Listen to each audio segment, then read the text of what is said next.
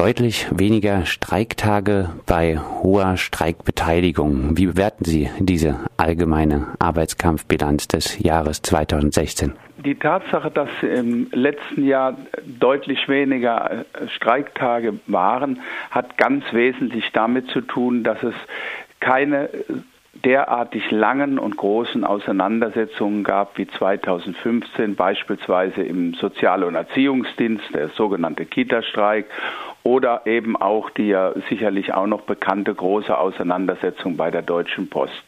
Solche Auseinandersetzungen gab es im letzten Jahr nicht, aber es war nach wie vor so, dass wir eine relativ große Zahl kleinerer und mittlerer Auseinandersetzungen haben und es gab im letzten Jahr auch wieder, wie im Jahr zuvor, sehr große und breit angelegte Warnstreikrunden im öffentlichen Dienst und insbesondere in der Metall- und Elektroindustrie. Und das erklärt, warum die Zahl der Streikteilnehmerinnen mehr oder weniger gleich geblieben ist in diesen beiden Jahren deutlich weniger Streiktage bei hoher Streikbeteiligung. Könnte man da auch nicht äh, etwas äh, kritisch sagen, die Arbeiterinnen und Angestellten sind eigentlich bereit zu streiken. Die äh, Gewerkschaft Funktionäre verharren aber in der ritualisierten Sozialpartnerschaft und geben schnell klein bei? Nein, das äh, ist überhaupt nicht der Fall, weil, äh, also wie ich ja schon gesagt habe, allein die Zahl, dass nach wie vor in beiden Jahren ungefähr eine Million äh, Streikteilnehmerinnen gezählt wurden, zeigt ja nicht, dass es eine verminderte Streikaktivität gibt. Und äh, man muss auch eines sagen, also diese Gegenüberstellung äh, kämpferische Basis und äh, zurückhaltende Gewerkschaftsführung, ähm, die ist äh, schon lange Geschichte, wenn es die denn überhaupt jemals gegeben hat. Äh, Streiks sind sehr voraussetzungsvoll und äh, viele Streiks, die äh, wir erleben und viele Auseinandersetzungen, sind ja gar keine, die die Gewerkschaften sich aussuchen und schon gar nicht die Beschäftigten, sondern die ihnen aufgezwungen werden. Ähm, wenn man sich beispielsweise ansieht, den sehr langen Konflikt, den es jetzt schon bei Amazon gibt, der hat schlicht und einfach mit der Tatsache zu tun, dass das größte Versandshandelshaus in Deutschland, das Amazon ja ohne Zweifel ist, sich schlicht und einfach weigert, mit der Gewerkschaft und damit auch für die Beschäftigten einen Tarifvertrag abzuschließen. Dieser Konflikt wäre schon lange rum. Da legt niemand irgendeinen Wert drauf und äh, da kann man auch überhaupt nichts äh, sagen von irgendwelchem Gegensatz. Äh, Führung möchte Sozialpartnerschaft äh, und die Basis will das eher nicht. Äh, das ist äh, da vollkommen unzutreffen und das gilt für ganz viele andere Auseinandersetzungen auch.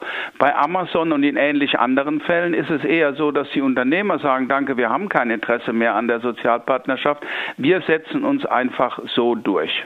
Seit über vier Jahren äh, weigert sich Amazon, einen Tarifvertrag abzuschließen nach den Bedingungen des Einzel- und Versandhandels. Äh, gehen wir mal auf die Abschlüsse kurz ein. Nach äh, dem Streiks sind diese Abschlüsse zum Beispiel im öffentlichen Dienst die äh, nach einem Streik erzielt wurden, denn zufriedenstellend aus gewerkschaftlicher Sicht? Man muss jetzt eins sagen, im öffentlichen Dienst im letzten Jahr und in den Jahren zuvor gab es ja immer relativ große Warnstreikrunden. Jetzt kann man nicht sagen, wie wäre der Abschluss ausgegangen, wenn es diese Warnstreikrunden nicht gegeben hat. Äh, also von daher, äh, den Einfluss sozusagen des konkreten Warnstreiks äh, auf den Abschluss, der ist sehr, sehr schwer zu ermessen. Zweifelsohne ist es aber so, dass beispielsweise im letzten Jahr ein sehr großer Streiktag gegen Ende der Tarifrunde, bei dem dann auch unter anderem äh, die im öffentlichen Dienst Beschäftigten bei den deutschen Flughäfen mitgestreikt haben, dazu beigetragen hat, dass sehr rasch abgeschlossen wurde dann, also dass dann die Arbeitgeber gesagt haben, gut, jetzt wollen wir mal den Deckel drauf machen. Insgesamt ist es so, dass das Ergebnis im öffentlichen Dienst von 2,4 Prozent im letzten Jahr sich insofern durchaus sehen lassen konnte, da ja aufgrund der sehr, sehr niedrigen niedrigen, im letzten Jahr noch nahezu bei Null liegenden Inflationsrate, das mehr oder weniger eine große Reallohnsteigerung bedeutete. Das Ähnliche gilt im Übrigen auch für die in etwa gleicher Höhe liegen, zweieinhalb Prozent und dann dieses Jahr nochmal über zwei Prozent Abschluss, der in der Metall- und Elektroindustrie erzählt wurde. Also insgesamt denke ich, äh, ist aus gewerkschaftlicher Sicht äh, das letzte Jahr äh, tarifpolitisch ganz gut gelaufen und wenn man aber eben im Detail hinguckt, dann äh, sieht man eben gerade, dass es oft Streiks dort gibt, wo äh, Forderungen eben nicht so leicht durchzusetzen sind. Und das ist eigentlich genau das Problem. Äh, und wir haben eben schon über Amazon geredet. Das ist ein Beispiel.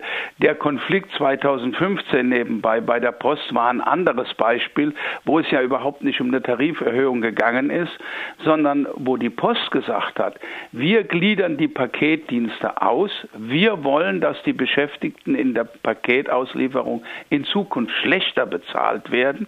Ja, und im Grunde genommen diese ganze große Auseinandersetzung einzeln Menschen allein darum ging, das zu verhindern. Das ist allerdings nur zum Teil gelungen. In anderen Ländern wie in Frankreich wird deutlich mehr gestreikt als in Deutschland. In Frankreich äh, kämpfte man letztes Jahr massenhaft gegen die Arbeitsrechtsreform, de facto die Agenda 2010 für Frankreich. Die deutschen Gewerkschaften hielten sich relativ zurück mit Solidaritätsbekundungen. Die Streikzurückhaltung in Deutschland äh, auch Ausdruck des standortnationalistischen Denkens? Nein, das, äh, auch das finde ich hat äh, nichts miteinander zu tun. Das ist Deutschland und Frankreich sind völlig andere Bedingungen.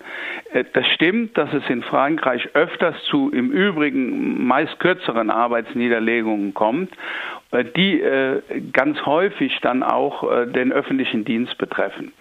Und gerade das Beispiel, das Sie jetzt erwähnt haben, sozusagen die großen Streiks gegen die äh, Arbeitsrechtsreform, um das ging es, ne, äh, sozusagen äh, in, in, in Frankreich, äh, haben, und das ist ja interessant, äh, aus gewerkschaftlicher Sicht im Übrigen sehr zum Bedauern äh, der Beschäftigten und der Streikenden, keinen Erfolg gehabt. Also die Regierung hat sich auch durchgesetzt und man muss auch sonst sagen, dass in vielen Fällen es zwar nach außen aussieht, dass von der Form her in Frankreich oft scheinbar militanter gestreikt wird. Dort werden öfters Reifen auf die Straße gezogen und angezündet. Dort gibt es öfters Barrikaden und so weiter und so fort. Wenn Sie dann aber das Ergebnis angucken, dann äh, ist es so, dass in vielen Fällen auch das sehr defensive Auseinandersetzungen sind, an deren Ende oft Sozialpläne stehen, ich würde mal sagen, die in Deutschland sehr schwer den Beschäftigten zu vermitteln werden, äh, weil äh, die Abfindungen oft sehr, sehr niedrig sind. Also man muss da immer sehr aufpassen. Ähm, in Deutschland gibt es schon sehr schnell Wirbel bei Aktionen, die in Frankreich möglicherweise nur ein Achselzucken hervorrufen würden. Das sind einfach auch unterschiedliche Streikkulturen und unterschiedliche Möglichkeiten, Interessen durchzusetzen. In Frankreich gibt es sehr viel weniger Rechte für Betriebsräte. Es gibt ganz andere Strukturen dort und es gibt auch äh, aufgrund eines völlig anderen Gewerkschaftssystems dort sehr viel weniger Mitglieder der Gewerkschaften, zum Beispiel in den Industriebereichen. Blicken wir zum Abschluss äh, noch äh, kurz nach vorn. In Freiburg hat sich zum Beispiel auch eine Bündnisentlastung jetzt gebildet, das mehr Pflegekräfte in den Kliniken fordert. Das könnte ein Thema des Streikjahrs 2017 werden. Was wird dieses Jahr Ihrer Meinung nach in Sachen Arbeitskämpfen bringen? Gut, das ist äh, natürlich ein ganzes Stück weit ein Blick in die Glaskugel, aber äh, das äh, von Ihnen genannte also Thema Pflege, Entlastung ist sicherlich eines in diesem Jahr. Ähm, da gab es ja das gute Beispiel des Streiks an der Charité im Jahr, also Charité ist die größte eine der größten europäischen Kliniken, ein großes Klinikum in Berlin. Dort wurde äh, durchgesetzt, dass tatsächlich in Zukunft ähm, es ein besseres Verhältnis gibt zwischen Pflegekräften und den Betten, die äh, sozusagen zu versorgt werden müssen. Kurz und gut, es gibt mehr Personal auf Dauer und das möchten äh, Beschäftigte in anderen Kliniken auch. Äh, die Voraussetzungen allerdings in Berlin waren auch hier eine ziemlich jahrelange und sehr sorgfältige Vorbereitung und ich denke, das wird jetzt auch Verdi in anderen äh, Städten probieren. Das werden die Beschäftigten und die örtlichen Gewerkschaftsvertreterinnen probieren. Ich denke auch in Freiburg und man wird dann sehen, ob für die Durchsetzung dieses ja absolut legitimen Zieles, nämlich dass Patienten in Zukunft besser versorgt werden. Es geht ja eigentlich um uns alle, indem mehr Personal zur Verfügung steht, ob für dieses Ziel dann gestreikt werden muss oder ob das Ganze auch auf dem Verhandlungsweg zu erzielen ist. Wir werden sehen. Soweit Heiner Dribusch, Arbeitskampfexperte des Wirtschafts- und Sozialwissenschaftlichen Instituts der gewerkschaftsnahen Hans-Böckler-Stiftung. Mit ihm sprachen wir über eine Bewertung der Streikbilanz 2016 und äh, anstehende Arbeitskämpfe im aktuellen Jahr. Mehr Infos zur Bilanz gibt es auf den Seiten der Hans-Böckler-Stiftung unter www.böckler.de.